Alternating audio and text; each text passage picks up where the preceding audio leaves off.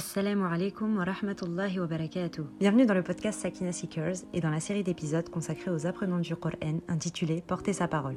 Dans ces épisodes, nous aurons, inshallah, l'occasion de revenir sur le parcours de différents apprenants et d'écouter leurs témoignages. Je vous laisse donc avec votre épisode. Assalamu alaikum wa rahmatullahi wa barakatuh. Nous allons aujourd'hui parler du parcours de Mohamed. Tout d'abord, je vous remercie d'avoir accepté l'invitation et euh, je vous laisse euh, vous présenter en quelques mots. Alaykoum salam wa rahmatullahi wa barakatuh. Euh, bah, écoutez, Mohamed, j'ai 39 ans, je suis papa de deux filles. Alors, je n'ai pas terminé l'apprentissage du Coran, mais je m'étais euh, lancé dans l'apprentissage du Coran il y a plusieurs années maintenant.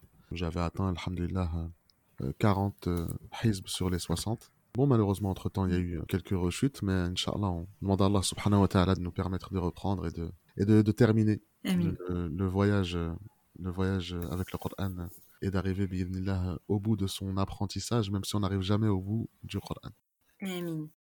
De votre côté, quel a été votre déclic concernant l'apprentissage et est-ce que vous avez grandi de base dans un environnement qui était plutôt religieux ou non? Alors, grandi dans un environnement religieux, alhamdulillah, dans, un, dans une certaine mesure. Moi, j'ai grandi dans une famille euh, maghrébine, classique, entre guillemets. Euh, même si, alhamdulillah, on avait quand même, donc on- est une grande famille, on est une vraie tribu avec une, une- une grande diaspora euh, ici en France. Et nos parents, ils ont euh, fait en sorte de garder les traditions qu'ils avaient euh, lorsqu'ils étaient dans leur village au Maroc. Et du coup, en fait, quand on se voyait en famille, ou en tout cas, enfin, que ce soit des, des repas euh, familiaux vraiment très restreints, euh, voire même euh, des, des repas type mariage ou euh, etc., c'était impossible que ces assises-là ne soient pas, ne soient pas bercées, entre guillemets, ou en tout cas, où il n'y ait pas de, de, de récitation du Coran. Au minimum, ils récitaient Surat al-Mulk. Ça, c'était vraiment le minimum syndical. Après, en fonction des, des, des occasions, etc., on récitait Yassine, ou alors Al-Fath, donc un petit peu à la, à la manière des Maghrébins, vous savez, en groupe, etc. Donc je disais on récitait, je mens. En, en réalité, les papas récitaient et nous les jeunes on, on- on écoutait. Mais ils nous incitaient à rester en tout cas et ils nous appelaient, ils nous demandaient de rester et d'écouter. On a tous quasiment tous mes cousins et moi appris euh, par exemple Surat al-Mulk, euh, Surat al-Fath euh, et une bonne partie d'Yassin euh, juste en écoutant avec nos papas, etc. Donc euh, il y avait un environnement quand même, alhamdulillah, qui était euh, propice à, à la connexion avec le livre d'Allah. Maintenant, ça n'a pas été ça le déclic pour l'apprentissage en réalité, parce que bah, nous, on a grandi en France, on a, euh, on a été confronté, bah, comme tous les jeunes d'aujourd'hui, à, l'extérieur, à l'environnement extérieur, un environnement qui n'est pas forcément, euh, qui n'appelle pas toujours euh, donc euh, à la religiosité, etc. Euh, le déclic vraiment, je, je me rappelle de ma première cassette, parce que j'ai 39 ans, on parle en cassette. donc avant, il y avait, des cassettes euh, audio qu'on mettait dans des Walkman, qu'on rembobinait avec un stylo pour économiser les piles. Euh, je me rappelle que j'avais euh, donc visité un cousin à mon père qui tenait une librairie, etc. Et euh, je voulais, je voulais du Coran. Et ils m'ont, ils m'ont acheté donc deux cassettes. La première cassette c'était Surat al-Baqarah. C'était Al-Fatiha et Surat al-Baqarah. Donc moi je l'ai prise à l'époque. J'ai commencé un petit peu à l'écouter. C'était très, très prenant. Parce que je me souviens que dans cette cassette-là, c'était mon, premier contact avec les imams des Haramain. hein. c'était Shuraim et à l'époque. Et c'était les seuls. Mhm. Et je me souviens de la Fatiha dans laquelle Shuraim il pleure. Mais il pleure à Iyaka na'budu. Et il pleure longtemps. Et je me rappelle, ça m'avait beaucoup, beaucoup touché. Et donc après, donc comme tous les jeunes, j'écoutais beaucoup de musique. Ça, c'était à l'époque du lycée. Où, euh, voilà, on écoutait tous, euh, on, on connaissait les albums que l'on écoutait par cœur, comme, euh, comme toute personne qui écoute de la musique. C'était du rap français, euh, principalement. Et donc, on avait une, une facilité à l'apprendre. Jusqu'à ce qu'un jour, je crois que c'était un, ramadan, où voilà, bah, c'est justement la bonne période, où justement tout le monde essaie de revenir un petit peu vers Allah, de délaisser un peu euh, les péchés, etc. Et puis de se faire des rappels. On se faisait des rappels comme ça au lycée entre nous. Et donc on parlait un petit peu de la musique et du fait de ne pas se laisser aller à cette dunya, etc. On avait un frère avec nous euh, au lycée qui, qui nous faisait beaucoup de rappels, euh, Hafizahullah. Qu'Allah le préserve vraiment parce que ça a été, euh, il, fait partie des causes de, de, de, de, mon istiqama et de celle de, beaucoup de mes amis. Et, et du coup, je me suis dit, mais attends, moi j'apprends par cœur des albums entiers pourquoi je pourrais pas faire la même chose avec le Coran? Et du coup, bah, j'ai changé euh, mes cassettes de, de textes de rap par euh, la cassette de Surat al-Baqarah. Et j'ai commencé comme ça, en fait. J'ai commencé à apprendre le Coran comme ça. Euh, j'ai commencé en- en- à l'apprendre en l'écoutant. Donc, j'avais pas la surah en entier, mais je connaissais une très bonne partie de Surat al-Baqarah Puis ensuite, euh, j'ai pris un peu conseil auprès des plus âgés, etc., qui m'ont conseillé de euh, commencer par les petites sourates, que ça m'aiderait pour mes prières et que ça m'aiderait pour la révision. Donc ensuite, bah, j'ai acheté une autre cassette euh, de, de, de José Amma. et du coup, bah, pareil, je la mettais en boucle. Je la mettais en boucle dans les transports, etc. aller, retour, aller, retour. Et, euh, alhamdulillah, j'ai appris José Amma en l'écoutant, en m'aidant à l'époque de la phonétique, même si je sais qu'aujourd'hui euh, tout le monde dit non, il faut pas, etc. Après, moi, alhamdulillah, comme j'avais une assez bonne élocution en arabe déjà, du fait que nos parents nous parlaient en, en marocain, même si c'est pas très proche du, du, euh, de l'arabe littéraire, mais ça, c'est quand même, euh, ça reste un dialecte et du coup, la sortie des lettres, etc., était quand même correcte. Donc, euh, donc ça me posait pas problème en fait quand je lisais en phonétique, j'arrivais à comprendre ce que ça voulait dire, étant donné qu'en plus je l'écoutais en même temps. Et mmh. j'ai appris comme ça, donc en écoutant quasiment Surat al-Baqarah, quasiment Juz Amma, enfin non, Juz Amma en entier, et, euh, et juste Tabarak. Et après, alhamdulillah, j'ai commencé à apprendre l'arabe. Et quand j'ai appris l'arabe, eh bien là, je me suis inscrit avec un shir quelques années plus tard, avec qui, bah, du coup, j'ai repris ce que je connaissais déjà. Puis ensuite, on a continué à avancer, alhamdulillah, petit à petit, jusqu'à ce que, jusqu'à ce que j'arrive à, comme je disais, à, à 40 hizb. J'ai pu en lire 30 à mon shir. Euh, et les 10 autres, j'ai pas pu parce qu'entre-temps, bah, malheureusement, j'ai abandonné. Voilà. En ayant vu l'évolution, euh, quels ont été euh, les effets psychologiques et spirituels d'être sur le chemin de l'apprentissage? Ça aide énormément à arrêter les péchés bah, qu'on fait ou qu'on faisait.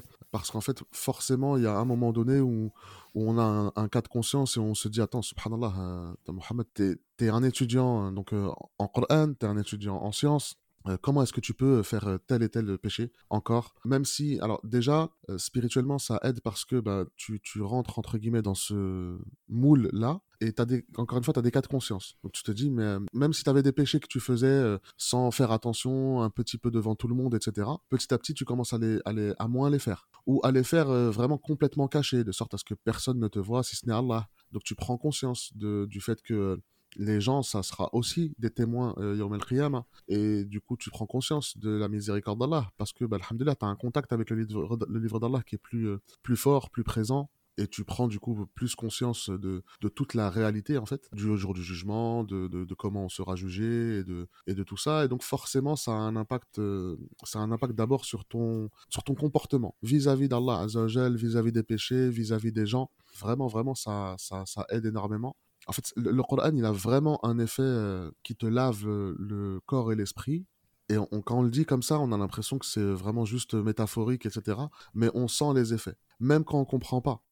Euh, moi, je, enfin voilà, j'étais pas, pas un super arabophone, je comprenais pas 100% de ce que je lisais. même aujourd'hui, hein, dans le Coran, parfois il y a des mots encore sur lesquels je, bug et je me dis attends, mais qu'est-ce que ça, veut dire exactement? Et donc je dois, aller chercher et regarder. Mais cette relation avec le livre d'Allah, constante, euh, elle, euh, elle, elle t'amène une certaine quiétude, elle t'amène euh, une, une, intimité avec Allah, parce que vraiment, tu as, voilà, as, ce sentiment qu'Allah est en train de te parler quand tu lis le Coran, et, et, du coup, forcément, tu te sens, tu te sens rapproché, et tu sens que, que bah, tu fais partie des privilégiés, et qu'il faut pas que tu gâches ce, ce privilège-là en, en désobéissant à Allah. Donc ça aide énormément. Après, mmh. voilà, Shaitan ne te laisse jamais tranquille. Shaitan ne te laisse jamais tranquille et forcément, euh, quand tu prends ce chemin-là, bah, tu as des autres, des autres euh, chemins par lesquels Shaitan va venir euh, tenter de, t'attaquer pour affaiblir ta connexion avec le livre d'Allah. Alors ça va être beaucoup d'occupations, ça va être beaucoup de, voilà, de, situations dans lesquelles tu vas te retrouver à plus pouvoir réviser ou à plus pouvoir préparer tes pages parce que tu t'es lancé peut-être dans d'autres choses, etc. parfois, en fait, ça vient même par d'autres choses qui d'apparence sont, euh, sont belles et sont nobles. Tu commences à apprendre du Coran, t'aimes le Coran, t'avances dans l'apprentissage du Coran, puis d'un coup, euh, on te parle de tel et tel poème, et, et, du coup, tu, toi, tu kiffes les poèmes parce que voilà, il y a, y a la, beauté, la sonorité, etc. de la chose, et tu te dis, ah bah tiens, je, vais, je vais l'apprendre, moi, ce poème. Et ensuite, bah, tu prends du temps à apprendre un poème, alors qu'en réalité, tu as des pages à apprendre de Coran.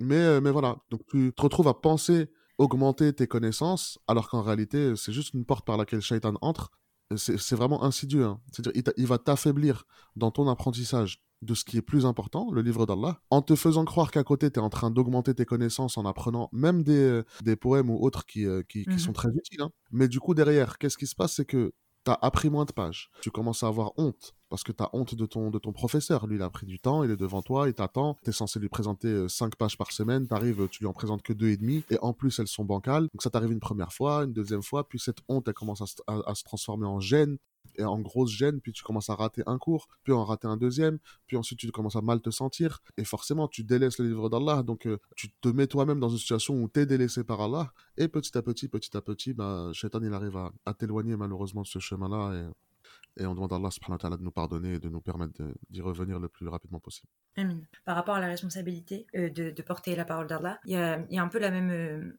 analogie avec le voile quand on commence à porter le, voile, il y a des endroits où on va plus se permettre d'aller, où on va plus faire les mêmes choses parce qu'on sait qu'on porte physiquement la trace de l'islam. Le, le Coran, c'est plus interne, donc euh, on va pas forcément le porter physiquement sur nous, euh, mais du coup, il y a, cette même, euh, ce même ressenti de je, suis musulmane et je représente quelque chose et je ne peux pas me permettre de, le faire, et pas seulement parce que je le représente, mais bien sûr, il y a l'aspect spirituel de dire ben, j'obéis à Allah et je peux pas me permettre d'avoir l'affront de lui désobéir, et en plus de ça, de créer des témoins autour de moi, etc. etc. Je pense que beaucoup de personnes peuvent reconnaître ce sentiment du coup à travers le voile. Non, c'est vrai. Après, c'est pareil. Euh, quand tu quand avances dans le Coran, et Alhamdulillah, euh, moi en fait, mon professeur était l'imam de la mosquée, de la mosquée où, j'habite et, où j'apprenais. Donc euh, il y a un moment donné en fait où Alhamdulillah, quand tu avances dans l'apprentissage et que tu commences à devenir un élève avancé, eh ben, il te t'envoie au charbon. Donc tu te retrouves en plein Ramadan avec la mosquée remplie à, à, diriger, diriger le tahajjud, etc. Et, et, et du coup, tu deviens, t'es plus un simple inconnu. Euh, tu deviens, bah tiens, c'est un des imams de la mosquée. Donc forcément, forcément, ça, ça a un effet sur, euh, sur toi, sur, sur comment tu vas te comporter à l'extérieur. En fait, ça me rappelle une parole, alors je sais plus quel euh, salaf qui l'a dit, et c'était lui aussi un enseignant. Il a dit, avant, on rigolait et on plaisantait dans nos cours, dans, dans, dans, le sens où il, donnait des cours dans lesquels vraiment, euh, voilà, c'était euh, euh, plaisanterie sur plaisanterie, sans souci avec ses élèves. Il a dit, mais lorsqu'on a su qu'on a été, qu'on était pris en exemple, on s'est posé la question si sourire nous était autorisé. Pas dans le sens où la rigolade et le sourire c'est pas enfin c'est pas bien, il faut pas, il faut être dur et tout, c'est pas ça. Mais c'est que pour donner ces lettres de noblesse à la science, euh, il faut garder un certain wakar, comme on dit, une certaine mmh. prestance, une certaine élégance, mmh. et ne pas se retrouver à, à, cacter et à rigoler comme ça euh, n'importe comment, n'importe où, parce que justement, non, on est, entre guillemets, on représente quelque chose et on porte la noblesse euh, dans avec ces grandes lettres, hein, la, science, euh, la parole d'Allah, la parole du prophète sallallahu alayhi wa sallam, et donc bah, on peut plus se comporter comme le commun des gens. C'est ça. Le, problème aussi aujourd'hui, vu qu'il y a beaucoup d'interactions virtuelles, le, moindre, la moindre personne de science qui va être un peu plus proche de ses élèves, on voit qu'il y a des débordements tout de suite. Il y en a qui vont commencer à le, à le tutoyer dans des cadres pas forcément propices. Il y en a qui vont commencer à faire des blagues, à lui dire ah tu fais ça, nan, Et en fait, manquer de respect et dépasser euh, justement cette sacralité parce qu'au final on parle d'une relation de professeur à étudiant et normalement il y a des codes. C'est pas n'importe quelle euh, c'est pas n'importe quelle relation. Comme euh, Ibn Badis par exemple Allah en fait avec ses étudiants il voulait créer une relation un peu père-fils. En gros il y, mm. avait vraiment une relation forte et ton père tu lui manques pas de respect. Aujourd'hui les gens ils se permettent beaucoup de choses parce que ils sont pas en face de la personne je pense qu'il y, a de ça, et il y a aussi, encore une fois, on a, on a peut-être qu'on s'éloigne un petit peu du sujet, mais euh, on a tellement euh, euh, vu, ou plutôt donné une image de tout ce qui est religieux, sciences religieuses, imam, professeur, comme justement étant des gens durs, au, visage renfrogné, etc., alors que ce n'est pas le cas. Et du coup, euh, ça a pu éloigner des gens de, de, la religion à cause de ça. Et bah, du coup, en face, on, a des professeurs aujourd'hui qui se disent Bah non, j'ai pas envie que les gens s'éloignent, donc euh, je vais laisser un petit peu de, de proximité pouvoir s'installer, un petit peu d'ouverture d'esprit, un petit peu de rigolade, pour pas que les gens. Euh, enfin voilà, se disent toujours ah c'est barbu et ils sont toujours énervés, on peut jamais rigoler avec eux. Sauf que c'est vrai que malheureusement, on, ne sait pas, on, a du mal avec le juste milieu on a du mal avec justement euh, euh, bah, rigoler avec et pas rigoler d'eux et, et, rigoler quand, quand c'est le moment de rigoler et savoir s'arrêter quand c'est pas le moment. Ça après, je pense, wallahu alam, que ça vient aussi euh, bah, des professeurs. parfois, il faut que le professeur sache imposer, mettre une limite, sans, sans, sans, avoir peur de passer pour voilà, celui qui, qui se prendrait pour je ne sais qui, etc. Oui, en réalité, oui, je suis pas n'importe qui. Je parle pas de moi, hein. le jeu, il est, il est pas pour moi ici, il est pour le, le, professeur, le, savant, l'étudiant mhm. avancé, etc. Non, c'est pas n'importe qui. Non, pour beaucoup, c'est quelqu'un qui a appris le Coran. Est-ce que toi, tu as appris le Coran? Euh, c'est quelqu'un qui porte la parole d'Allah euh, dans son cœur. Est-ce que toi tu l'as? Donc déjà, juste par rapport à ça, il n'est pas n'importe qui. Euh, c'est quelqu'un qui porte la sunna du prophète sallallahu alayhi wa sallam dans son cœur et dans sa tête. Est-ce que toi c'est pareil? Non, c'est pas pareil. Donc oui, ces gens-là, c'est pas n'importe qui. Il y a aucun mal à ce que justement ils aient cette cette cette distance, cette aura autour d'eux. Et si les gens ne sont pas aptes à la donner, il ben, faut qu'ils se la donnent eux-mêmes. Et plus les gens ils prennent la confiance, je pense, et plus il faut être un petit peu rude avec eux euh, dans, un, besoin d'éducation. Et plus, alhamdulillah, ils sont éduqués et ils sont euh, respectueux, et plus on peut leur montrer que euh, tout va bien, tranquille, on, peut, on, peut, voilà, on peut rigoler, etc. Comme le prophète sallallahu alayhi wa sallam été avec ses compagnons. Vous avez commencé à évoquer les, les moments de relâchement. On peut continuer sur cette question. Que dire de ces moments-là? Et dans la même lignée, quels conseils vous donneriez? Malheureusement, comme je suis un pro du relâchement je, et, que j'aime beaucoup analyser et m'analyser, etc., je, pense, que oui, j'ai quelques conseils. La première euh, chose avec laquelle apparaît le relâchement, c'est euh, quand on, abandonne notre professeur. On va jamais l'abandonner euh, juste comme ça. Shaitan, comme je disais tout à l'heure, il va nous avoir. On va avoir un petit peu une baisse de régime. On va venir avec moins de pages que ce qu'il ne faut. Et puis on va commencer à être gêné, à avoir honte, etc. Bah, la première chose, c'est d'accord, ayons honte, mais faut pas que cette honte, elle te pousse à, rater tes cours ou à délaisser, euh, délaisser ce chemin. Jamais.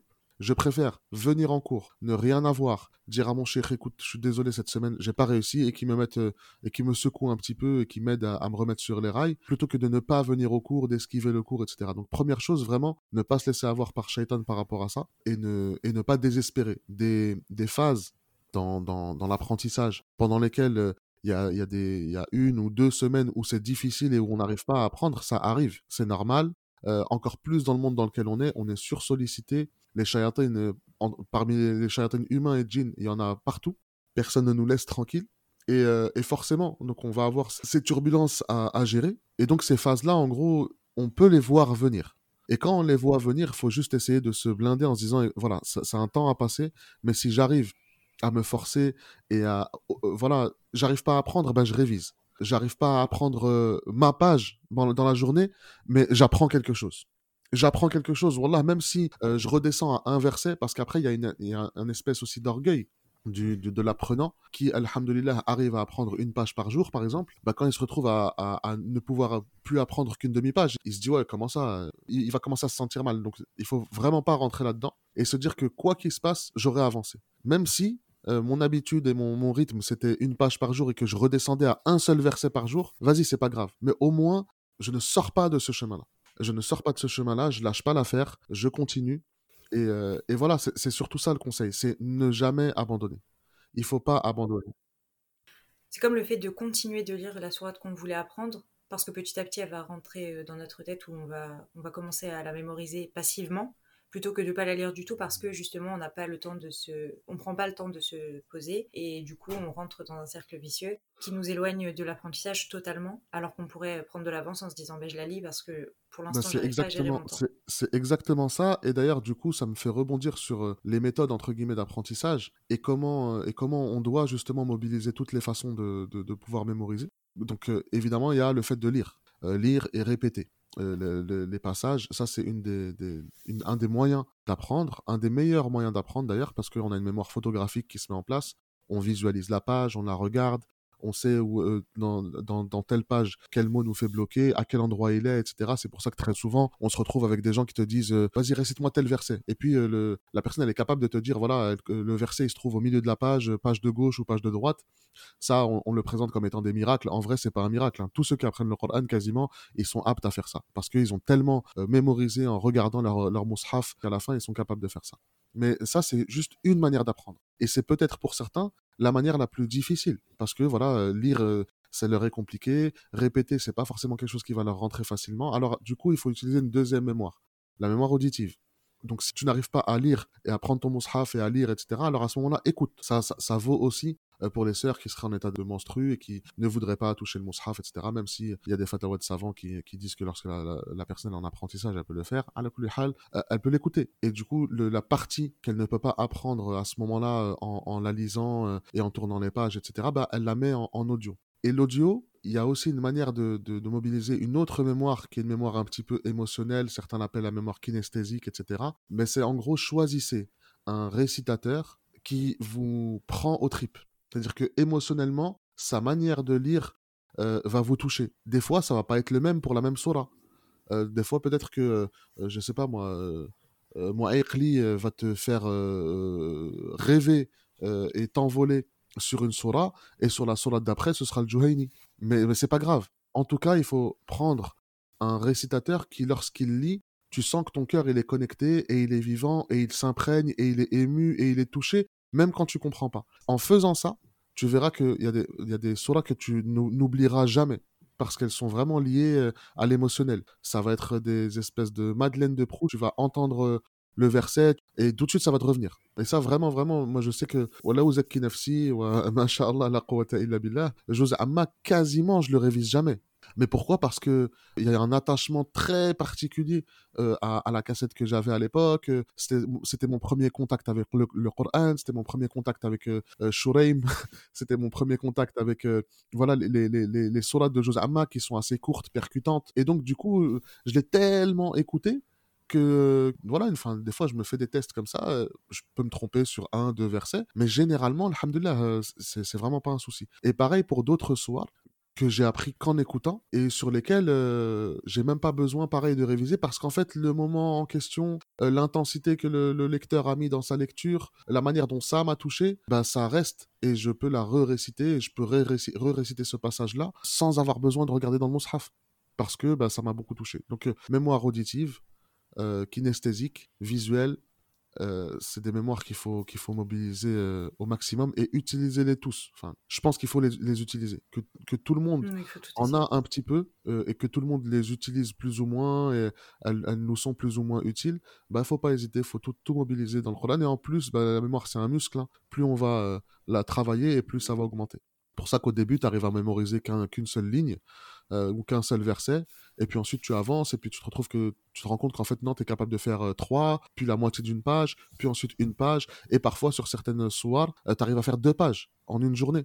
Et tabarakallah, et c'est très bien, et en fait, c'est ça. Tant que tu peux prendre, prends mais prends ton temps. C'est un peu comme euh, le chirurgien qui dit en salle d'opération prenez votre temps, on est pressé. Faites doucement, on est pressé. Dans le sens où plus tu vas aller trop vite et plus tu risques de devoir revenir pour reprendre ce que tu as mal fait.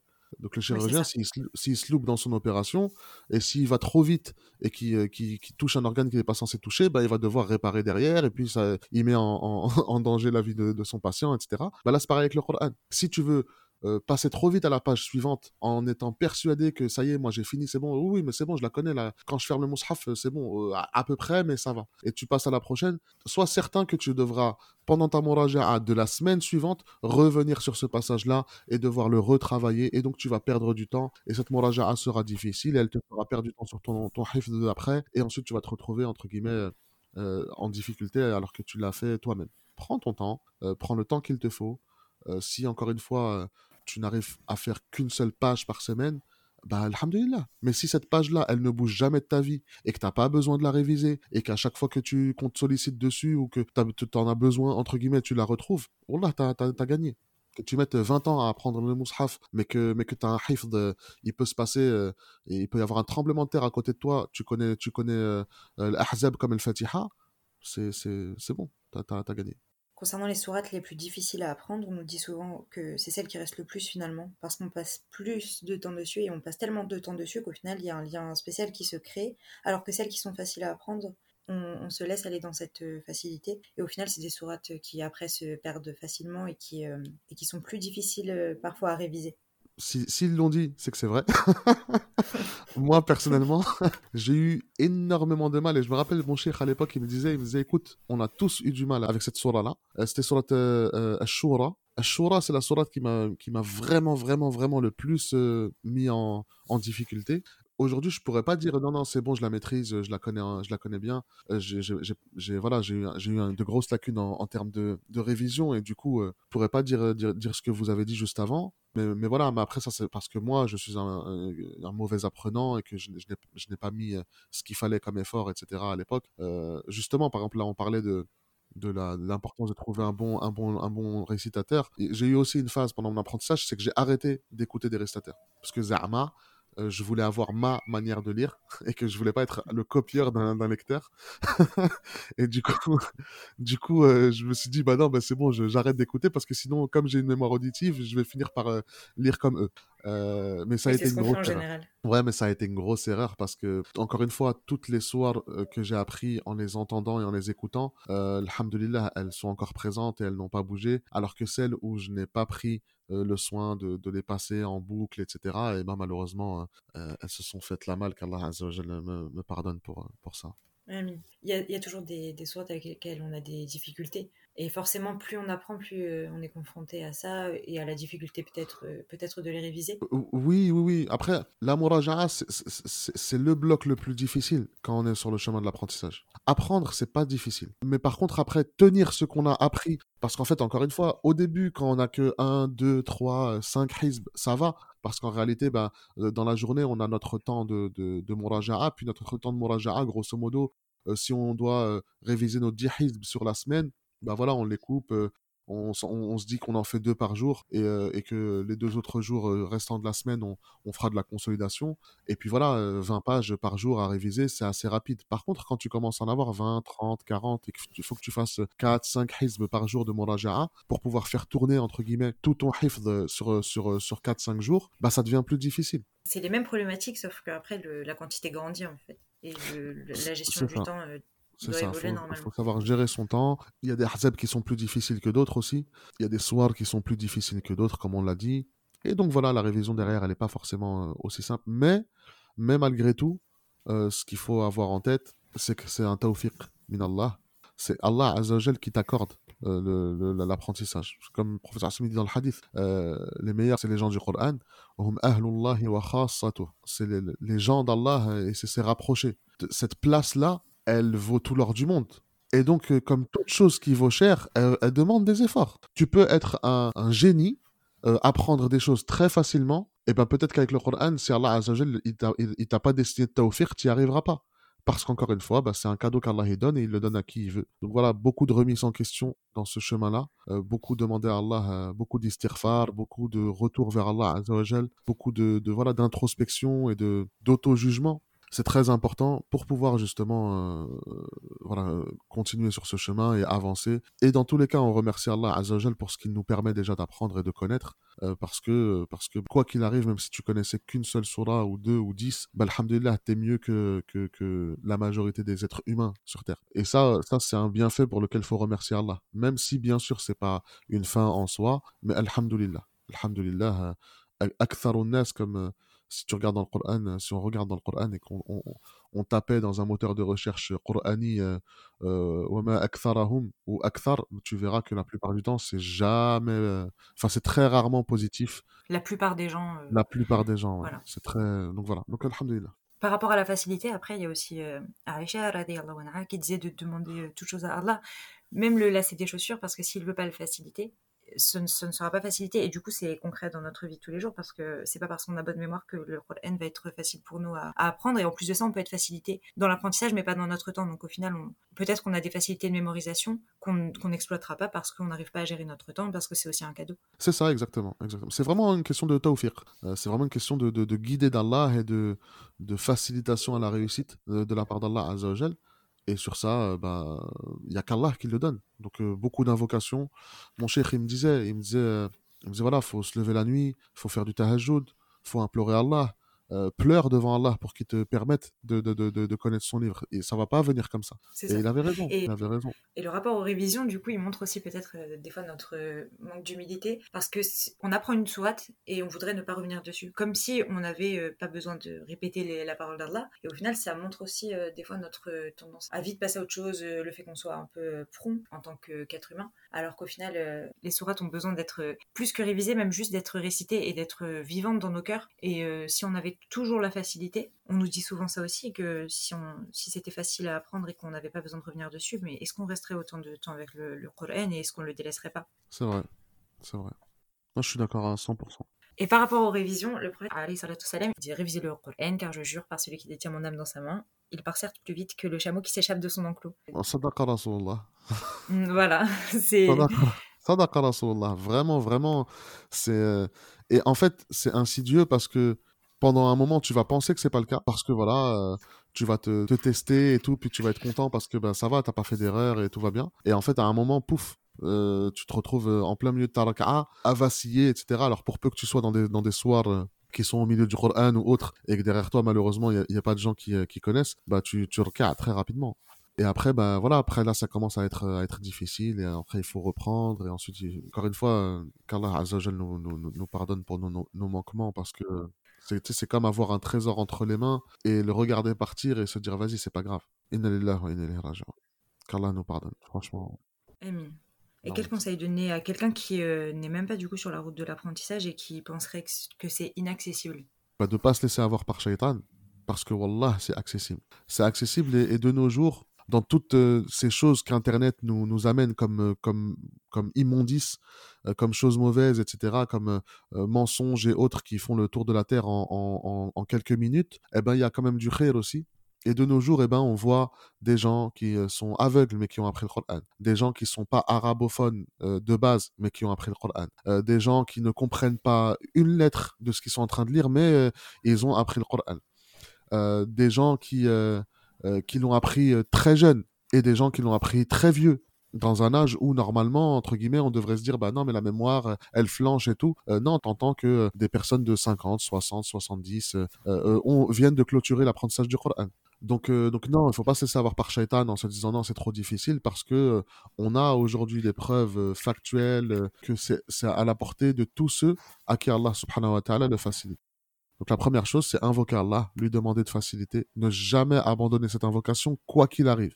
Quoi qu'il arrive dans tes sujouds, à la fin de ta prière, dans tes invocations, garde une invocation. Oh Allah, permets-moi d'apprendre le Coran. Oh Allah, facilite-moi l'apprentissage du Coran. Garde-la dans tes invocations. Garde-la dans tes invocations et Allah euh, ne délaisse jamais euh, quelqu'un qui invoque, euh, qui invoque pour ça. Et, et commencer. C'est comme dans toutes les, euh, ascensions, c'est le premier pas qui est difficile. Quand tu commences à mettre ton pied, bah après, c'est, il suffit de mettre un pied devant l'autre et d'avancer autant qu'on peut. Puis des fois, on est peut-être un petit peu essoufflé euh, parce que ce qu'on porte sur notre dos est un peu trop lourd pour nous. Donc ce, la métaphore, c'est entre guillemets des péchés. Peut-être que nos péchés vont nous alourdir et vont nous rendre la- l'ascension difficile. Du coup, à ce moment-là, l'idée, c'est pas de redescendre. C'est juste de se délester de ce qu'on a sur le dos. Donc arrêter ces péchés-là, faire taouba. Et puis ensuite reprendre la route et avancer. Et avancer, avancer, jusqu'à ce qu'on atteigne les sommets et qu'Allah Azzawajal fasse qu'on fasse partie de ces, de ces rapprochés. Amin. Pour finir, est-ce que euh, vous aurez une anecdote particulière avec une sourate?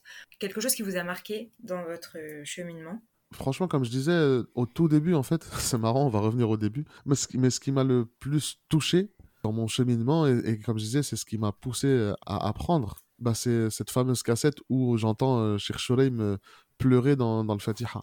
Parce que le Fatiha, c'est la surah qu'on répète au quotidien. Tous les jours, dans nos prières, on, à chaque raka'a, on récite cette surah-là. Et justement, en fait, peut-être qu'on lui donne pas ces lettres de noblesse. Et quand je l'ai entendu euh, être ému à Iyyaka na'budu, c'est toi que nous adorons. Il arrête, il, il pas réussi à reprendre, mais facile pendant une vraie minute. Il pleure et tout. Je me suis dit, subhanallah, il a une connexion avec le livre d'Allah telle que dans cette surah à laquelle nous on donne pas forcément la valeur qu'elle mérite euh, parce que voilà on la récite comme si euh, c'était juste euh, une introduction et que c'était pas vraiment qu'Allah nous pardonne hein, alors que c'est c'est subhanallah c'est une des surahs les plus importantes du Coran. Je me suis dit regarde lui il a, le Coran en entier il le connaît par cœur. Parmi tous les passages dans lesquels il peut lui arriver de pleurer il pleure sur euh, Iyyaka na'budu wa iyyaka nasta'in. À quel point en fait euh, cette connexion qu'il a avec le livre d'Allah elle est forte. Et ça c'était c'est un des, des, des épisodes de- dans ma vie le- enfin avec le Coran en tout cas un des épisodes. Les autres j'arrive pas à m'en souvenir mais après oui il y a, des surahs il y a des qui sont qui sont très impactantes et qui euh, qui te secouent à n'importe quel moment où tu les entends et où, où tu les lis Euh, il y a des versets qui euh, vraiment te donnent la chair de poule à chaque fois que tu les entends. Pourtant tu les entends ou tu les récites régulièrement mais à chaque fois c'est pareil. C'est le Coran. C'est la parole d'Allah euh, elle est elle est incroyable. Voilà, Voilà. Merci pour votre euh, témoignage. Euh, Qu'Allah vous récompense, qu'Allah vous préserve et vous permette de- d'être utile et de, et de pouvoir, euh, de pouvoir euh, donner envie euh, à nos frères et sœurs de, de prendre ce chemin-là et qu'Allah Azza wa Jal, euh, leur mette de la baraka à tous et nous permette à nous aussi, comme je disais, de, de reprendre ce chemin ou, ou de, de le consolider et, d'avancer, Inch'Allah, d'arriver au bout. Amin Ajmarin. Merci beaucoup pour euh, ce témoignage. Je vous en prie, barakallahu fikum pour, pour la proposition et au plaisir, Inch'Allah. سبحانك اللهم وبحمدك أشهد أن لا إله إلا أنت أستغفرك وأتوب إليك وصلى الله وسلم على نبينا محمد وعلى آله وأصحابه أجمعين والحمد لله رب العالمين والسلام عليكم ورحمة الله وبركاته Merci d'avoir écouté ce nouvel épisode de la série intitulée Porter sa parole. C'était le podcast Sakina Seekers pour ceux qui aspirent à la tranquillité du cœur. N'hésitez pas à donner votre feedback sur les réseaux sociaux et on se dit à très bientôt, Inch'Allah.